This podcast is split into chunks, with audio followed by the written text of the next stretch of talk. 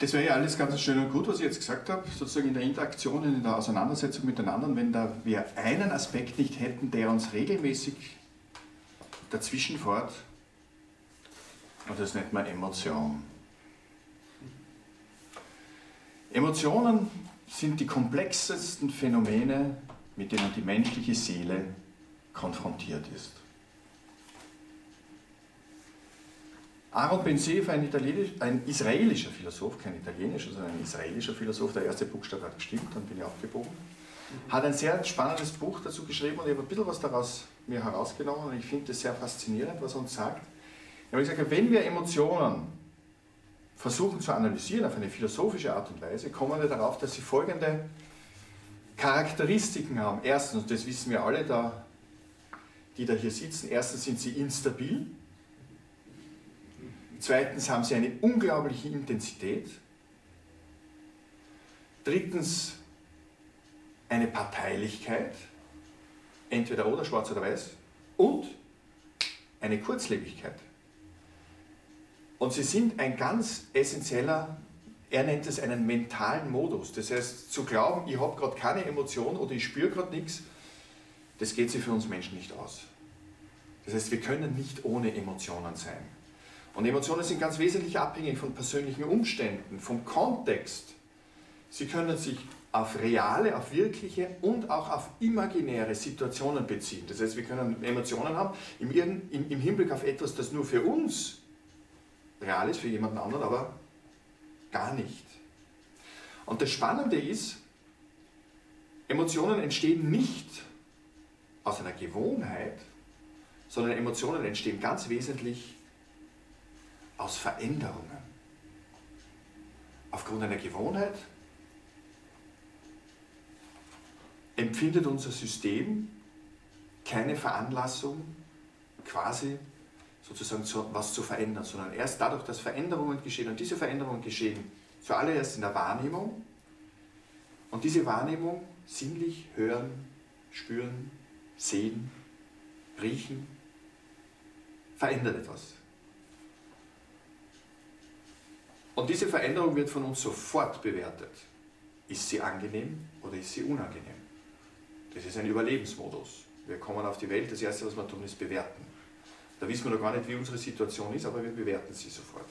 Daraus entsteht eine Handlungsbereitschaft, das heißt, wir wollen etwas tun. Im Positiven, bewerten heißt, eine positive Emotion erhalten, negativ, aus dem, was uns negativ betrifft, herauskommen.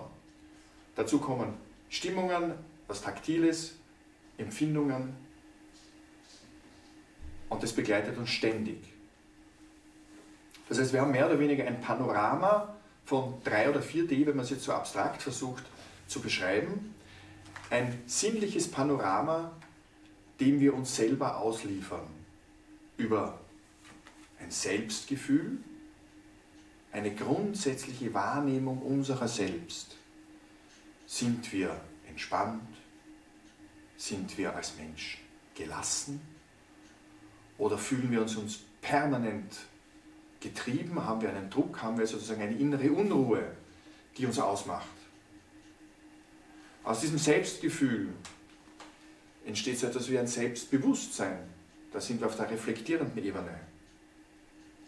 Selbstwahrnehmung, Ich-Bewusstsein, Ego, darauf werden wir dann noch eingehen. Und natürlich, möglicherweise, muss man es philosophisch dazu sagen, dann auch noch eine Selbsterkenntnis.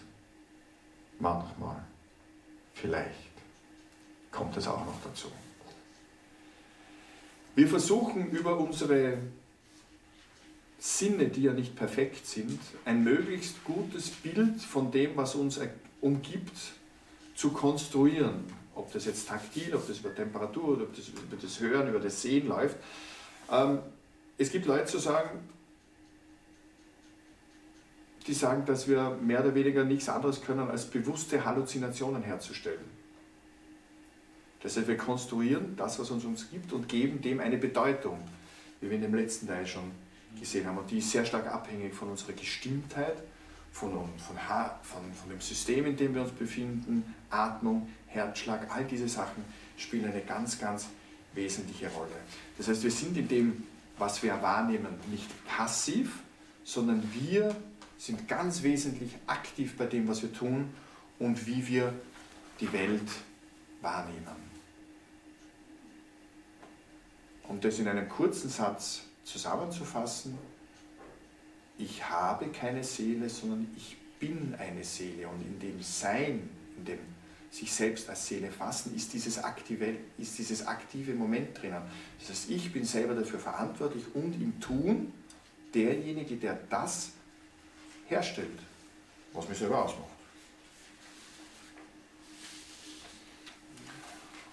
Und wie man so schön sagt, da oben drauf sitzt dann irgendwo noch das Ego. Mein Selbstverständnis als Individuum, neuzeitlich gefasst.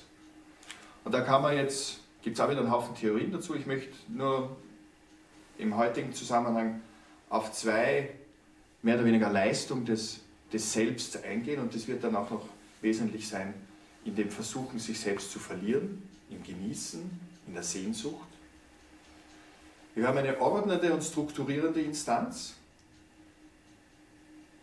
die unseren Sinn gibt, die uns sozusagen als uns selber erfahren lässt, Übernahme, Zuschreibungen. Und wir haben auf der anderen Seite so etwas wie eine Handlungsleitung, eine planende Instanz, die Entscheidungen trifft. Und dieses Selbst ist mehr oder weniger so dieser, dieser Knoten oder dieser, dieses Scharnier, das uns als Selbstgefühl, wie wir uns wahrnehmen, mit der Welt verbindet. Und diese Selbstwahrnehmung als Einzelner, als Selbst, ist ja für uns heutzutage so etwas Existenzielles, von dem können wir ja gar nicht mehr abstrahieren. Das war in anderen Kulturen anders. Das heißt, wir sind mehr oder weniger ohne Alternative mit dem konfrontiert, dass uns die Welt und wir selber uns auf eine ganz gewisse Art und Weise erscheinen, was aber auch Veränderungen bedingt im Laufe der Zeit. Und dass das, was wir von uns selber glauben, wer wir sind, gewissen Kompromissen unterworfen ist. Ware, wäre ich gern. Ja? Dass wir ein Streben haben, versuchen, etwas zu erreichen und die Frage ist, ob wir das erreichen können. Und dieses Selbst hat die Tendenz, sich zu verfestigen, weil man sich daran festhalten kann, weil man diesen Aspekt seiner selbst, wenn ich weiß, wer ich bin, was ich tue, was ich kann, was ich leiste, wo ich hingehöre, ein sehr äh, hilfreiches Moment sein kann im Ausschließen von Unsicherheiten und Unwägbarkeiten. Weil in, wenn wir es uns genau anschauen, fängt das alles zum Schwimmen an egal wo ich hingreife, was mein Selbstverständnis oder mein Ego betrifft, ich greife ins Leere.